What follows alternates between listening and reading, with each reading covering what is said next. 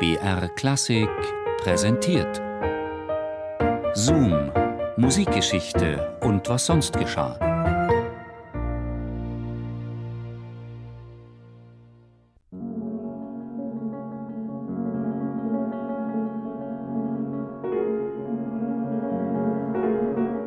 Wo die Liebe hinfällt. Das Sprichwort weiß es, Amors Pfeile fliegen auch auf merkwürdigen Bahnen. Dick und dünn, alt und jung, hübsch und hässlich, einfältig und hochintelligent. Oft schüttelt eine erstaunte Außenwelt den Kopf, wenn zusammenfindet, was nach oberflächlichen Kriterien nicht zusammenpasst. Der Musiker und das Mannequin. Wenn uns ein Komponist emotional besonders berührt, ist das nur Technik?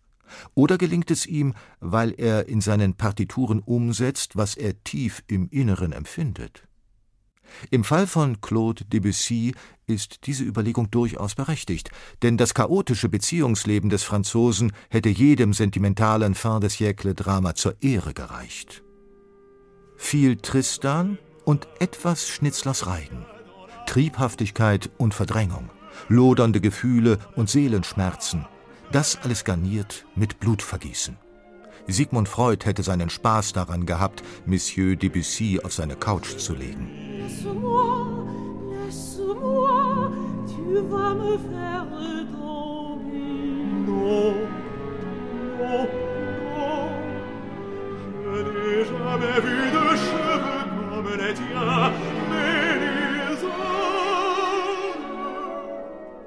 Claude Debussy und Lili Texier lernen sich im Frühjahr 1899 kennen, angeblich in der Straßenbahn. Er leidet an den langjährigen Entstehungsqualen von Péléas et Mélisande. Sie arbeitet als Model in einem der Luxuskaufhäuser der Pariser Operngegend. Und so sind es besonders Mademoiselles körperliche Reize, die dem sensiblen Tonkünstler sofort ins Auge stechen. Debussy schreibt seiner Lili erotisch aufgeheizte Briefe. Er träumt von ihren Küssen, ihrem Körper, den lustvollen Stunden, die sie in der Mansardenwohnung in der Rue Cardinet verbringen. Meine liebe kleine Lili, noch sind die Stellen nicht verheilt, an denen du deinen Claude gebissen hast.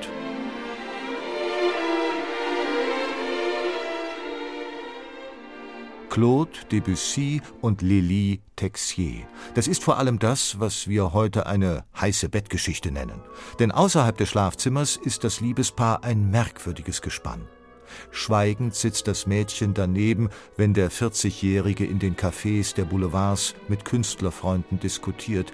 Und viele dieser Freunde werden sich später nicht daran erinnern können, von Debussys attraktiver Begleiterin jemals ein einziges Wort gehört zu haben.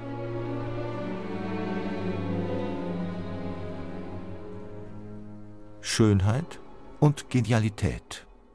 Solange Sex das einzige Bindemittel ist, gehen solche Beziehungen meist nicht lange gut. Im Herbst 1899 geben sich Claude und Lili vor dem Standesbeamten des 17. Arrondissements das Ja-Wort.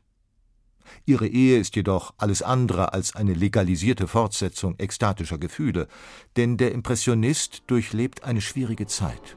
Ständige Geldnot plagt ihn, die Endfertigung und die Proben zu Péléas et Mélisande werden zu einem zermürbenden Kampf. Die Premiere im April 1902 an der Pariser Opera Comique endet in einem Desaster. Die aufreizenden Dissonanzen, das Gefühlsflirren der Musik, Kritik und Publikum stehen dem Werk verständnislos gegenüber, und auch Lili kann mit den Klängen ihres Komponisten Gatten nur wenig anfangen. Viel lieber fährt sie nach Burgund. Dort, bei ihrer Familie, fühlt sie sich am wohlsten. Debussy dagegen bleibt in Paris, genervt, gelangweilt, bereit für neue Abenteuer. Alles, was er vermisst, nämlich Körper und Geist, findet er bei Emma Bardac, der Mutter eines Schülers. Denn die Gattin eines schwerreichen Bankiers ist nicht nur musikalisch gebildet, sie kann auch auf eine Vergangenheit als Geliebte von Gabriel Fauré zurückblicken. Ein Jahr lang treibt Debussy ein amouröses Doppelspiel. Ist Lili in Burgund, begibt er sich mit Emma an die Atlantikküste. angeblich um in inspirierender Einsamkeit La Mer zu komponieren. Im Spätsommer 1904 nimmt das Verhängnis seinen Lauf. Lili entdeckt verräterische Briefe.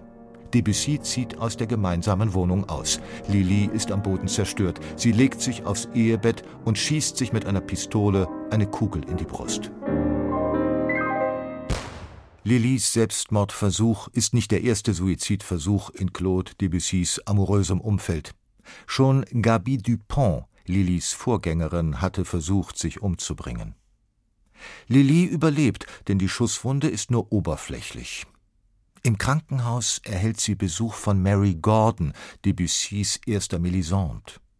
Durch einen Zufall erhascht die Sängerin einen kurzen Blick auf Lilis nackten Oberkörper.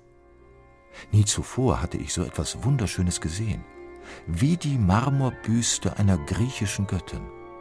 Debussy hatte immer zu mir gesagt, auf der Welt gibt es nichts wie Lilis Körper.